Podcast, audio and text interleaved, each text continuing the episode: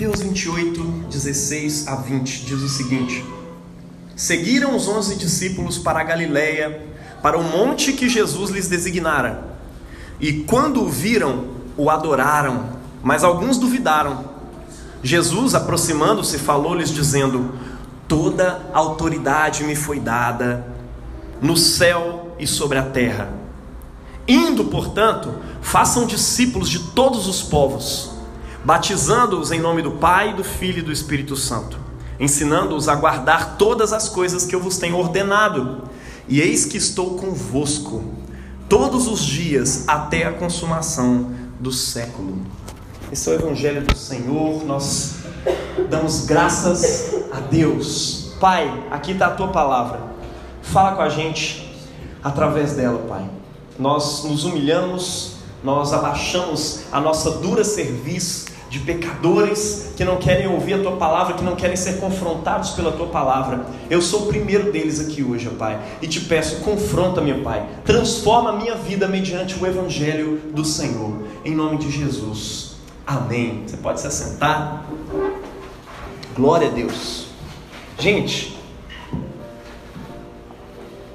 ascensão. Vocês viram que nós lemos dois textos aqui falando sobre a subida de Jesus ao céu. Ascensão não é nada mais, nada menos que isso.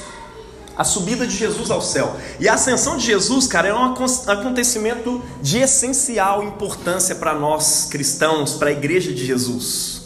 Não é por acaso que a ascensão se encontra até no credo apostólico, que é um, uma repetição, né? não é uma reza, não é uma oração, pode ficar tranquilo com isso. Né? O credo apostólico é um símbolo de fé que os primeiros cristãos usavam para poder confirmar que eles faziam parte dessa igreja católica, né, dessa igreja universal. Porque se você não, não acreditasse naqueles pontos ali, se você não os confessasse, significava que você não fazia realmente parte da igreja, né, que é uma fé trinitária, que crê no Pai, no Filho e no Espírito Santo. Né? Então, crê em Deus, o Pai, Criador do céu e da terra, Todo-Poderoso, né? e em Jesus Cristo, o único Filho, né, que foi é, é, sepultado, morto, sepultado, ressuscitou ao terceiro dia, né, subiu ao céu, está sentado à mão direita de Deus Pai. E eu creio no Espírito Santo, no Espírito que dá origem à igreja, à comunhão dos santos, né, a, a remissão dos pecados. Você crê nisso? Creio.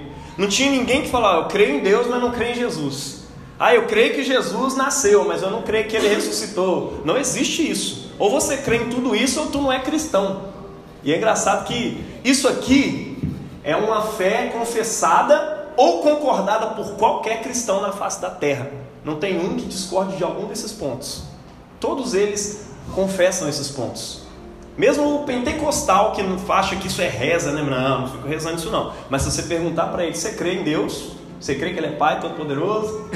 crê que ele é o Criador do céu e da terra? Beleza. Você crê em Jesus? Crê que ele foi... Aí você vai pondo cada ponto as pessoas vão ver, realmente eu creio nisso tudo aí. Por quê? Essa é a base da fé cristã mundial, no mundo todo. Tem um cristão que discorda disso. Quem costuma discordar disso, a gente costuma dizer que chama seita. e não é raro, né, você ouvir umas seitas aí, né, que vem dizer para você que Jesus não é Deus, que não existe trindade, aquela coisa toda. Mas ó, deixando esses pontos de lado, o credo apostólico considera a, a ascensão tão importante que a ascensão está lá. Ou melhor, o cristão considera isso tão importante que colocou no credo de dois mil anos. Subiu ao céu e está sentado à mão direita de Deus, o Pai Todo-Poderoso, de onde há de vir a julgar os vivos e os mortos. Vocês creem nisso? Amém. Amém. Essa é a fé da igreja. Isso está lá. E é sobre isso que a gente vai conversar aqui hoje, né? Nessa ascensão, meu irmão, como um pai que está saindo de casa e avisa os seus filhos assim sobre as coisas mais importantes que eles têm que fazer enquanto ele estiver fora, Jesus faz isso com os discípulos. Olha, gente, ó, tô indo, tá? Tipo, Sofia, quando ela tiver um pouquinho mais velha, vai dar para fazer isso. Sofia, ó, papai tá saindo, você vai ficar aqui, vai fazer isso, isso e isso, tá? Quando eu voltar, quero tudo pronto. Jesus faz isso com os apóstolos e com os discípulos. Mais de 500 irmãos olhando para ele, subindo para o céu. E ele fala: gente, Toda autoridade me foi dada no céu e na terra. Então, ó, quando vocês estiverem indo, façam discípulos de todas as etnias. A palavra grega aqui é etnia. Façam discípulos de todos os povos. Né? Não é país, não é não é essas marcas geográficas que se inventaram depois, são nações. Deus se interessa por povos, por famílias. Então façam discípulos de todas essas famílias, batiza eles em nome do Pai, do Filho e do Espírito Santo e ensina eles a guardar tudo aquilo que eu vos ordenei. Então ele faz isso, igual um pai que está saindo de casa, obedece sua mãe, obedece a babá, faz isso assim, assim, assado. Então, Jesus está fazendo exatamente isso com os apóstolos, né? E a ascensão, cara, ela é a garantia para nós. Por que, que ela é importante, né? Ela é a garantia para nós de que o céu já encontrou com a terra. E parte dessa terra já ascendeu para o céu, já chegou no céu. E se Jesus chegou, nós também chegaremos. Ou melhor, né? Ele sobe como um anzol para puxar o céu para a terra. E é isso que aparece lá em Apocalipse, né? Ele via a nova Jerusalém descendo do céu, adornada como uma noiva para se encontrar com o seu noivo. Cara, você espera por esse dia? Quando Jesus vai voltar em tão grande glória que não é só ele que volta, mas o céu volta para a terra. Igual eles se separaram lá no jardim do Éden e de repente o céu vai voltar. Cara, eu ansei demais esse dia. Esse dia é maravilhoso. Né? A ascensão também nos ensina que Cristo não somente ressuscitou, ele subiu ao céu, está sentado à mão direita de Deus Pai. Isso nos dá segurança. Sabe quando você consegue eleger alguém da sua classe, alguém que conhece os problemas da sua cidade, foi eleito e agora vai lutar por problemas daqui? Jesus é assim. A encarnação é uma doutrina essencial da igreja. E cada doutrina essencial nossa é celebrada com uma festa. Porque senão vira só teologia. E para nós o lance não é só teologia. O nosso lance é celebração. Porque quando você celebra, aquilo entra no coração mais do que na mente. Quando a gente celebra a encarnação? No Natal. Celebra o Verbo de Deus, o Deus Todo-Poderoso se encarna, ele faz carne, ele se torna um com toda a humanidade, né? E agora a gente tem certeza, a gente tem uma segurança de que no céu existe um ser humano de carne e osso, igual eu e você, comedor de arroz e feijão, que não precisa mais de arroz e feijão, está lá no céu, governando, intercedendo por nós. Olha como a ascensão é forte. Você achava que Jesus não era mais um ser humano depois que ressuscitou. Pelo contrário, ele faz questão em todos os evangelhos de mostrar que ele não era um espírito. Ele fala assim: Tomé, discípulos, olha aqui, olha, eu não sou um espírito, tá? Deixa eu provar para vocês. Traz um peixe aí, vamos comer junto. Traz um pão, vocês têm alguma coisa para comer? Traz aí, eu vou comer com vocês e vou mostrar que isso aqui é carne e sangue e ossos. Eu estou querendo dizer para vocês que eu ressuscitei. Aquela esperança de ressurreição final que vocês têm, escatológica, né? Os judeus acreditavam nisso, que um dia Deus ia ressuscitar todo mundo e ia julgar os povos. Né? E aí Jesus ressuscita antes de todo mundo. Eles falam assim, cara, então a ressurreição já aconteceu? Sim, a ressurreição começou a acontecer em Jesus. E em breve vai acontecer com a gente. Outra linguagem para falar disso, as profecias lá de Isaías falavam sobre um novo céu e uma nova terra que Deus estava fazendo. E quando Jesus ressuscita, eles falam assim: gente, começou a acontecer. A terra já começou a se transformar numa nova terra. E o céu já não é mais o mesmo, ele é um novo céu. Por quê? Porque Cristo, nosso sumo sacerdote, adentrou lá no Santo dos Santos, entrou lá por nós, fez uma intercessão por nós e resolveu o nosso problema com Deus. Agora, quem estiver em Cristo está salvo para sempre. Isso é poderoso. Tem um ser humano lá que segura a mão de Deus, porque ele é homem e Deus ao mesmo tempo, 100% homem, 100% Deus. E a sua humanidade segura a sua mão, meu irmão. Você está seguro por um ser humano que é Deus e está te puxando para o céu. E ao mesmo tempo ele puxa o céu para a terra. Algo do céu subiu para algo, algo da terra subiu para que algo do céu pudesse descer. A ascensão, cara, é sobre isso, tá? Não se esqueça desse. Isso não é só um detalhe. Isso é importante para nós. Já parou para pensar que nesse exato momento o próprio Deus, que se tornou humano, está lá no céu intercedendo por você? Ou seja, a tua vida aqui na terra está garantida por causa disso. Aleluia, cara. Glória a Deus. Entretanto, mais do que saber dessa história, cara, Deus quer que essas verdades da ascensão tenham um real impacto sobre a sua fé e sobre a sua vida cristã. Se isso não toca você, não adianta nada saber desse tanto de coisa, né?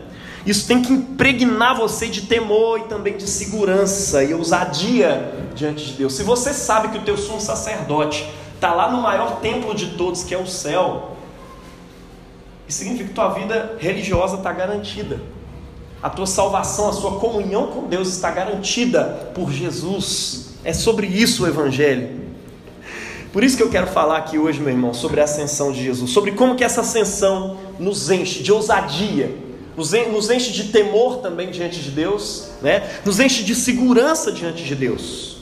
Então abra o teu coração para ouvir sobre essas verdades. E a primeira coisa que eu quero te dizer sobre a ascensão, a ascensão do Senhor nos ensina sobre a soberania de Cristo sobre o todo da vida. Vou repetir para você que está online, a ascensão de Jesus nos ensina sobre a soberania de Deus, a soberania de Cristo sobre o todo da vida. Você viu que o versículo que a gente leu da ascensão? Ele virou para os discípulos e fala assim: é, é, ele chega, né, o pessoal adora ele, alguns duvidam, e aí ele vira assim: gente, toda a autoridade me foi dada no céu e na terra. Sabe o que isso significa? Toda. A palavra toda no, rei, no, no, no grego, quem gosta de pregar, no grego significa isso. Significa toda mesmo. É sobre tudo que existe no mundo. É isso. Toda autoridade me foi dada no céu e na terra. Não tem um centímetro quadrado nas áreas da existência humana, desse mundo, desse universo, que não esteja debaixo da autoridade de Cristo. Essa autoridade que ele está falando que foi dada para ele no céu e sobre a terra, significa que ele é Senhor sobre tudo e está tudo subordinado a ele. Ele é Senhor não só sobre a igreja, ele é Senhor sobre a educação, sobre a arte, sobre a música. Ele é Senhor sobre tudo. Você consegue crer nisso? Essa é a primeira lição que a ascensão te ensina. Ele é Senhor sobre todas as coisas. Cristo é Rei sobre a igreja, sobre a política, por isso que a política é importante. Ele é Senhor sobre a arte, por isso que a arte é importante. Ele é Senhor sobre a educação. Ele é Senhor sobre tudo mais que você imaginar nesse mundo, sobre a estética, sobre a beleza. Ele é Senhor sobre essas coisas, por isso essas coisas são importantes para a igreja. Chega de um cristianismo espiritualizado, que só fica pensando nas coisas espirituais, é só oração e tudo mais. Não, as outras coisas estão impregnadas da presença e da autoridade de Cristo. Se Cristo não discipular as pessoas a respeito do amor, você vai deixar os artistas mundanos discipularem as pessoas a respeito disso. É por isso que o crente tem que fazer música sobre amor, sobre natureza, sobre tudo que o mundo conversa, sobre tristeza, sobre guerra, sobre paz e sobre Jesus, sobre adoração. Existe música sacra que a gente canta aqui e adora a Deus. Existe todo tipo de música que carece, necessita de uma visão cristã. A arte precisa de uma visão cristã. A política precisa de uma visão cristã, que não é fazer assinar papéis para poder beneficiar a igreja, não é isso não. A visão cristã de política é fazer justiça lá no seu cargo político. É isso. É sobre isso. Um político cristão, ele faz justiça aonde ele está. Justiça para quem? Para quem está precisando. Principalmente para o oprimido. Principalmente para quem está sofrendo nesse mundo. É sobre isso. Jesus reina no céu e a gente precisa crer nessas coisas. E é porque ele reina sobre a beleza que a gente quer deixar as pessoas belas. É porque ele reina sobre o conhecimento, sobre a ciência, que a gente precisa ensinar ciência, educação para todo mundo. Tá dando para entender? Isso é missão do mesmo jeito. A gente precisa de uma compreensão mais integral dessas coisas, né? Que áreas na sua vida ainda precisam ser submetidas a Cristo, meu irmão? Do ponto de vista de Cristo, meu irmão, a autoridade que ele tem é sobre serviço. Ou seja, Cristo está servindo o mundo através de mim e de você, em amor. O maior no reino de Deus é aquele que é servo de todos. Então, se eu estou dizendo aqui que a autoridade de Cristo é sobre todas as coisas, significa que Ele está servindo através de você em todas as coisas. Talvez o seu medo de submeter tudo à autoridade de Jesus tem a ver com medo de você não ser feliz, né? Mas quando você entende que a autoridade de Jesus se resume ao amor, você pode confiar, porque no amor não tem medo, né? O verdadeiro amor lança fora todo medo. Deixa ele reinar sobre suas finanças. Deixa ele reinar sobre a forma como você olha para a política. Seja você de esquerda, de direita, tem uma inclinação mais social ou mais moral, não importa. Deixe que Cristo reine sobre isso. Sabe por quê? Quando ele reinar, a tua visão conservadora vai ter alguns problemas.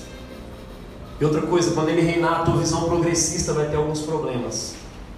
Porque Cristo não bate com nenhum dos lados. Cristo é Cristo.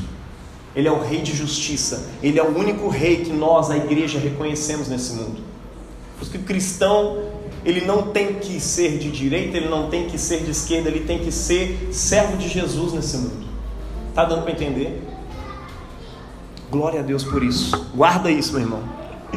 Entrega tudo, entrega tudo para Ele. Uma segunda coisa que a gente aprende: primeiro, a autoridade de Jesus sobre todas as coisas. Segunda coisa que a gente aprende na ascensão do Senhor, ela nos confere um propósito central de vida. Jesus vira para os discípulos e fala uma melhor tradução para o id. As pessoas gostam de falar, ah, o id de Jesus, né? Só que o id é sobre fazer discípulos, não é sobre ir. Porque a palavra ali, a central, é o fazer discípulos, não é o id. Uma melhor tradução é indo, ou seja, enquanto vocês vão, façam discípulos. Enquanto vocês caminham sobre a terra, façam discípulos. Enquanto você cuida da beleza das pessoas, faça discípulos de Jesus. Enquanto você cuida das instalações elétricas, fale de Jesus, faça discípulos. Enquanto você educa, faça discípulos. Enquanto você limpa a casa, faça discípulos. É isso. Indo, portanto, façam discípulos de todos os povos, batizando eles em nome do Pai, do Filho e do Espírito Santo, e ensinando eles a guardar todas as coisas que eu vos tenho ordenado. Algumas coisas sobre isso, meu irmão. A missão aqui é sobre fazer discípulo. Esse é o ministério da reconciliação. Lá em 2 Coríntios 5, o apóstolo Paulo vai dizer que Deus estava em Cristo reconciliando o mundo consigo, porque o mundo perdeu a paz com Deus. E agora em Cristo Deus estava reconciliando o mundo consigo. E ele nos deu como igreja o ministério da reconciliação, ou seja, o seu trabalho, a sua missão de vida, que é dada por Jesus aqui no dia da ascensão. O que Jesus diz para a igreja é: reconcilia o mundo comigo. Você tem uma missão de vida. Fala com essa pessoa bonita aí do seu lado, fala, você tem uma missão de vida. Doido, né? E ele te deu essa missão no dia da ascensão, cara. É por isso que a gente está celebrando e falando sobre isso aqui hoje. Como é que você realiza essa missão da reconciliação? Batizando e ensinando. Né? Ó, missão, faça discípulos. Como? Batizando eles em nome do Pai, do Filho e do Espírito Santo né? e ensinando eles a guardar todas as coisas. Por meio do discípulo, um ser humano se torna parte do corpo de Cristo. O apóstolo Paulo fala sobre isso, nós estávamos conversando sobre isso aqui de manhã, né? A circuncisão que vocês têm foi feita no coração. Isso aconteceu quando vocês foram batizados. Ou seja, por meio do batismo você está enxertando pessoas dentro da videira verdadeira que é Jesus. Não é mais Israel. Por isso que vocês não estão vendo bandeirinha de Israel por aí.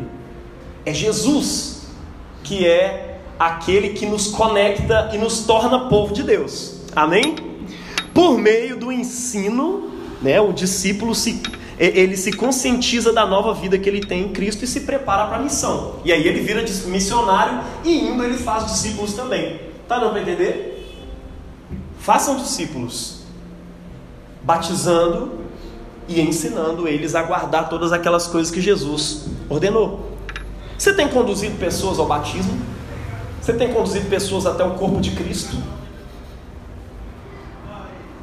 Pergunta é retórica. Você tem evangelizado? Você tem usado o seu tempo para ajudar pessoas a conhecer melhor o caminho de Jesus? Algumas coisas sobre isso que você não pode se esquecer. O discípulo é de Cristo, não nosso. Tem gente que acha que está fazendo discípulo para si, né? Ah, esse aqui é o meu discípulo, né? Ele vai ter que pedir autorização para mim. Muitos anos atrás eu fui namorar com uma menina na igreja aí, é, é, é muitos anos mesmo. Aí tava num negócio assim de, de discípulo que era quase que o, o discipulador, o dono da pessoa. Aí antes de pedir para o pai, eu tinha que pedir para a líder dela, assim. Era um negócio muito louco. Eu, tipo, oh, eu queria pedir permissão para namorar com a sua discípula. Era quase um dono da pessoa. Não funciona assim. O discípulo é de Cristo. Fazer discípulo é transformar uma pessoa em parte do reino de Deus. É tornar filha de Deus. É isso. Nada mais do que isso. E essa missão foi dada no coletivo. Não foi dada individualmente. Ó, cada um de vocês vai e faça discípulo. Não. Como é que funciona isso? A missão foi dada para a igreja, tá? Por isso que a igreja não, é, não tem lugar para individualismo, né? Não pode ser pensada individualmente, porquanto, né? Então, é, é, cada um faz a sua parte enquanto todos estão fazendo discípulos. Então, assim, tem dia que você não vai pregar para alguém lá na rua, mas você está fazendo discípulos. Você faz parte de um corpo que faz discípulos. Está entendendo? Às vezes as pessoas estão ouvindo o evangelho aqui dentro da igreja. E o que você fez foi só arrumar a cadeira. Jesus vai chegar para você um dia e vai dizer obrigado por ter feito discípulos. Talvez você vai ficar assim, como assim Jesus? Eu nem fiz discípulos. Eu não reconciliei ninguém contigo. Sim, você arrumou lá a cadeira. Jesus, eu só cantei. Pois é, cantando você fez discípulos. Eu só limpei o chão. Sim, e assim você fez discípulos. É, é sobre isso. Como que a sua igreja faz isso? Como é que a sua igreja faz discípulos? Como é que a metamorfose faz discípulos? Eu não sei, eu sou pastor daqui. Mas como é que é? É por meio de GR, é grupo de relacionamento? É no casulo? É no, nas pregações? É evangelizando, fazendo equipe de evangelização na rua? Talvez uma prática que a gente esqueceu, né? É encontro, é pregação, é devocional semanal? Independentemente da forma, eu quero dizer para você, se engaje na forma como a sua igreja faz discípulos. E assim você vai ajudar a fazer discípulos. É isso. Talvez você não seja daqui, é de outra igreja. Se engaje na forma como a sua igreja faz discípulos para Jesus. Né? Seja humilde também. Procura saber como é que você pode ajudar nisso. Tem gente que é arrogante e acha que é humilde. Né? Tem humildade para fazer discípulo também. eu queria participar nessa ação geral da igreja que é reconciliar o mundo com Deus. Como é que eu posso fazer? Pô, irmão, o que, que você faz? Ah, cara, eu não sei fazer nada, mas eu limpo o chão como ninguém. Então, massa, velho. Vem limpar o chão, então. Glória a Deus. Faça discípulos assim. Ao mesmo tempo em que nós fazemos discípulos, nós também somos discípulos. Nunca se esqueça disso. Você é discípulo de Jesus. Ao mesmo tempo em que você está fazendo discípulos. Então seja humilde, se submeta a um discipulado. Quem te discipula no reino? Só para mim saber. Quer dizer, não, fala comigo não. Mas quem, quem é seu discipulador, sua discipuladora? Ser discípulo de Jesus, cara, necessariamente tem a ver com se submeter a um discipulado de alguém de carne e osso feito eu e você. E não tem jeito, vai ser uma pessoa imperfeita, que não te conhece direito, e que às vezes vai errar com você. E ser discípulo é ter humildade para se submeter a uma pessoa comedora de arroz e feijão também. É duro, né? Duro esse discurso, mas é necessário. Jesus é o bom pastor, todo mundo sabe disso, né? Mas sabe como é que o bom pastoreio dele se executa na igreja? Sabe como é que ele escolheu que o bom pastoreio dele chegasse ao mundo, está escrito lá em Efésios capítulo 4, né? Ele estabeleceu uns para apóstolos, outros para profetas, outros para evangelistas, outros para pastores e mestres. Ou seja, Cristo estabeleceu pastores sobre a igreja. Eles falam, não, mas se Cristo é o bom pastor, eu queria que ele me pastoreasse direto. Aí ele fala com você, não, o jeito que eu escolhi é um jeito mediado. Se você quiser receber o pastoreio do bom pastor, aqui na metamorfose, ele vem por meio desse cara de laranja lindão que está aqui sentado aqui na frente. Seja discipulado através da vida dele. E não larga a mão desse cajado, não, cara. Assume ele, porque você é pastor aqui. A Val também pastoreia, especialmente mulheres. Deixe ela aconselhar e pastorear vocês. Ouça aquilo que está sendo dito. Nem sempre vai ser perfeito. Assim como nada que o ser humano toque é perfeito. Mas, cara, foi assim que Jesus resolveu fazer o negócio. É assim que funciona. Para nós pastores, né, se a gente pudesse, a gente deixava isso de lado. Cada um discipula um ao outro e tal. Cada um pastoreia ao outro. Não, faça do jeito que Deus tiver dado essa visão para ele. quando essa igreja crescer, é igual quando a igreja de Pedro cresceu, né? Ele pregou num dia e converteu 3 mil almas. Você acha que ele tinha contato com cada uma todo dia? Se ele tentasse um por dia, ele não ia conseguir pegar as 3 mil almas no ano para discipular. Ele teve que estabelecer discipuladores, estabelecer pastores para cuidar daquelas pessoas. Então, assim, não tenha medo do crescimento da igreja. Faça com que a igreja seja uma geradora constante de discípulos. Constante, constante, constante. Não tenha medo do crescimento. E não tenha medo do jeito que a sua igreja for fazer esse discipulado. Só participa dele, deixa acontecer. Do jeito que o Espírito Santo faz. Quem te discipula aqui nessa igreja? Fica atento, meu irmão. Cria expectativas. Crie expectativas para a forma como Deus quer falar com você, através dos seus pastores, através dos seus discipuladores. Terceira coisa que o Senhor nos ensina, através da ascensão, desse grande mistério maravilhoso da ascensão, né? A primeira, a autoridade de Jesus. A segunda, ele nos confere um propósito de vida que é fazer discípulos como igreja. Terceiro, ele nos assegura a presença de Cristo em nossas vidas. Essa é a terceira coisa e ela é central nesse negócio da ascensão. Por causa da ascensão, porque Jesus subiu ao céu, agora a presença de Cristo é poderosa sobre a igreja. Vejam, eu estou com vocês todos os dias até a consumação dos séculos. Como assim, Jesus? Você está indo embora e está falando que vai estar conosco? Algumas traduções dizem eu estarei, né? Só que a tradução certa não é eu estarei. No grego aqui a, a, a coisa é constante, eu estou, é presente. Eu estou com vocês todos os dias até a consumação dos séculos. O que, que isso significa, né? É na ascensão que Jesus pode prometer estar conosco para sempre. Talvez você se pergunte, né? Mas não seria muito melhor se Jesus estivesse aqui, em carne e osso, como, como, como ele esteve ali, três anos ali com os apóstolos, 33 anos de vida? ali caminhando e tal, como criança, depois como adulto e tudo mais. Não seria melhor? Não seria não. Jesus escolheu subir aos céus. A resposta da igreja, a resposta do evangelho de Jesus é não. Imagina Jesus sentado num trono lá em Jerusalém sem resolver tudo lá. Então. Sabe como é que ele fez? Como é que ele resolveu fazer?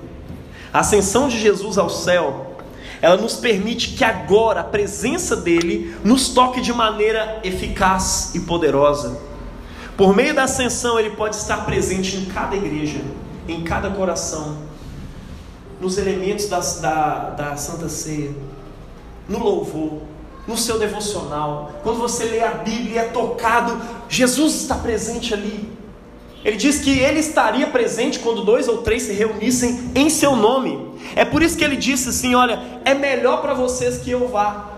Você lembra desse versículo? Lá em João, capítulo 16, versículo 7. É melhor para vocês que eu vá, porque se eu não for, o consolador não vem. Mas quando eu for, eu enviarei vocês. Parte da terra sobe ao céu, mas parte do céu desce para a terra. Quando Cristo estava aqui, era somente um ressuscitado. Agora que ele subiu ao céu, a presença dele, é, a, a, palavra grega ali é virtus, né? tem a ver com, com poder, virtude. Recebereis poder né, ao descer sobre vocês o Espírito Santo, a primeira leitura que a gente fez. A presença virtual, não no sentido de online, né? mas no sentido de poder. A presença poderosa de Jesus Agora ela não está limitada ao corpo físico dele lá no céu. Agora ela desce sobre cada um de nós. A presença de Cristo te invade hoje. A presença de Cristo invade a terra. E agora Ele é Senhor sobre tudo e Ele está presente em tudo. E quando nós o invocamos sobre os elementos da, da ceia do Senhor, nós comemos com fé porque estamos nos alimentando dele, assim como ele prometeu. Quem não come do meu corpo e não bebe da minha carne não pode ter parte comigo. E ele diz: Isso é o meu corpo, isso é o meu sangue que é dado por vocês. Tomam, comam de mim, bebam de mim, se alimentem de mim. Essa presença só é possível porque Jesus ascendeu ao céu. E quando ele chegou, foi como uma tomada que ligou pá, um monte de cristão cristinhos, pequenos cristos espalhados no mundo todo. Glória a Deus, cara, isso é maravilhoso demais. Aleluia. Você não faz ideia, meu irmão, do porquê desse mistério, mas é assim que Jesus funciona, é assim que Jesus faz. Jesus sobe e o Espírito Santo desce. Uma parte dessa criação é elevada às alturas e outra desce, não mais para habitar entre nós, mas para morar em nós. Isso faz toda a diferença. O Espírito Santo não está entre nós, ele está dentro de nós. É por isso que você é fonte de poder, é por isso que em meu nome expulsarão demônios, falarão novas línguas, tocarão nos enfermos, eles ficarão curados. É por isso, é porque Jesus subiu ao céu e desceu para você. Dá para imaginar, cara, que Cristo agora ele está presente aqui nesse lugar, não só lá no céu, porque ele subiu, agora ele está presente aí agora com você. Como diz aquela música pentecostal, o homem das mãos furadas está passando por aqui. Deus do céu, aleluia. Cadê o pandeiro? Cadê o pandeiro? Toca aí. Ele está presente na palavra, ele está presente na pregação. Você lembra quando os discípulos no caminho de Emaús vieram conversando com Jesus e tal? Aí depois eles vão atestar a presença dele e viram para o outro Não nos ardia o coração enquanto ele nos expunha as Escrituras? Seu coração está ardendo enquanto a palavra de Deus está sendo pregada? É porque Cristo está presente aqui. É porque era Ele que estava falando. Não sou eu, meu irmão. Por fim, a ascensão do Senhor nos assegura de que Cristo voltará. Nós lemos aqui em Atos, né? Eles ainda estavam olhando firme para o céu enquanto Jesus subia, quando dois homens vestidos de branco apareceram perto deles e disseram: Homens da Galileia, por que vocês estão aí olhando para o céu? Esse mesmo Jesus que estava com vocês e que foi elevado ao céu, voltará do mesmo modo que vocês o viram subir. Meu Deus! Eu fico imaginando eu naquela cena, Deus do céu. Aí vem um anjo fala comigo, cara, olha, do jeito que você vê ele subir, ele vai voltar. Anuncia isso por aí, porque é assim que funciona. E eu quero que você preste atenção nisso, cara. Da destra de Deus, Pai, ele há de vir para julgar os vivos e os mortos. E o seu reino não terá fim. Por que, que você continua olhando para o céu? Essa é a resposta dos anjos, essa é a resposta do Evangelho para você. Por que, que você está olhando para o céu? Ou seja, não tenta ficar encontrando Jesus com seus olhos físicos, meu irmão, na terra, tentando reconhecer Jesus. Por que, que você continua olhando para o céu? Não tenta encontrá-lo por meio da sua visão carnal limitada. Em breve ele voltará e todo olho verá, e toda língua confessará que Jesus Cristo é Senhor. Não aquele Senhor tirano que manda nas pessoas simplesmente pelo poder, não. Para Jesus, da, da perspectiva dele, essa autoridade é sobre amor, é sobre serviço. O maior no reino dos céus, que antes de tudo é Jesus, é aquele que é servo de todos. Aí eu te pergunto: quem serviu mais do que Jesus nesse mundo? É por isso que os reinos desse mundo seguirão as suas leis. Não é porque Jesus é um tirano que chega aqui e impõe as suas leis. Não. É porque ele ama. É porque tudo que a humanidade jamais imaginou, tudo que a humanidade precisa, é desse amor. E ele está vindo. E a autoridade de Jesus para nós, como igreja, é entender que o amor está chegando e as pessoas estão se reconectando com o seu propósito de vida. É sobre isso, meu irmão. Em breve ele voltará e todo olho verá. Reivindique a autoridade de Cristo sobre todas as coisas. Como? Servindo a Ele em todas as coisas, sabendo que em breve Ele vai voltar. E Ele é Senhor, não só da igreja, mas de todas as coisas. Por isso, eduque bem, trabalhe bem onde você trabalha, sabendo que em breve Ele volta. Jesus deu várias parábolas a respeito disso. É como o Senhor, o reino do céu é como o Senhor da vinha, que a plantou e deixou algumas pessoas cuidando e foi sair para a viagem, e depois ele voltou. E aqueles que cultivaram bem aquela vinha, depois tiveram poder sobre cidades, porque ele foi conquistar cidades. Meu irmão, não despreze o trabalho nessa terra, porque Cristo é Senhor de tudo, meu irmão. Quando Ele voltar, são esses que terão a honra e a ousadia de permanecer diante de pé diante do Filho de Deus. Aqueles que reconheciam a sua autoridade, veja bem, primeira coisa que nós falamos sobre autoridade. As únicas pessoas que permanecerão de pé, como está escrito lá em Lucas 22, 36, são aqueles que foram impactados pela ascensão de Jesus, que reconheceram sua autoridade sobre todas as coisas, aqueles que foram fiéis à sua missão de fazer discípulos e ajudar a igreja nesse propósito de fazer discípulos, aqueles que reconheceram e confiaram na sua poderosa presença nesse mundo. Nos pequeninos, nos sacramentos, na igreja, nos pastores, na sua esposa, no seu marido, nos pais, nos filhos, etc. Aqueles que souberam reconhecer a presença poderosa de Jesus em todas as coisas. Aqueles que guardaram e aguardaram ansiosamente a sua vinda gloriosa. E por isso cantam essa música que a gente cantou, né? Glória, glória, aleluia. Por isso que a gente canta esse negócio com tanta alegria. Amém? Cristo vai voltar, meu irmão, acredite você ou não, ele volta, ele vai voltar. E só ascenderão com ele aqueles que se deixaram impactar pela sua poderosa ascensão. Você pode deixar essa ascensão impactar você nesse dia? Ele subiu ao céu. Eu quero saber o que você vai fazer com isso. Porque tem muita aquela coisa, né? E eu com isso, né? Pois é, e você com isso? Jesus está voltando. Pode crer ou pode não crer, está voltando. Você crê nisso? Amém. Esse mesmo Jesus do qual nós falamos aqui, em breve ele vem. E eu convido você a se reconciliar com ele hoje. Como assim? Eu já sou crente há muito tempo. Eu convido você a se reconciliar com Ele todos os dias. É por isso que a igreja faz esse negócio de penitencial toda vez. Porque a gente se lembra que a gente é pecador, é miserável, que a gente não merece essa salvação que Ele está nos dando. A gente só está dentro de Cristo porque Deus nos acolheu, porque Ele nos ama, porque Ele teve graça e te trouxe para dentro. Nós não somos salvos por aquilo que a gente faz para poder merecer a salvação, porque se dependesse disso, eu e você estávamos perdidos na vinda de Jesus. Nós somos salvos porque Deus nos amou e Ele enviou o Seu Filho para morrer pelos nossos pecados.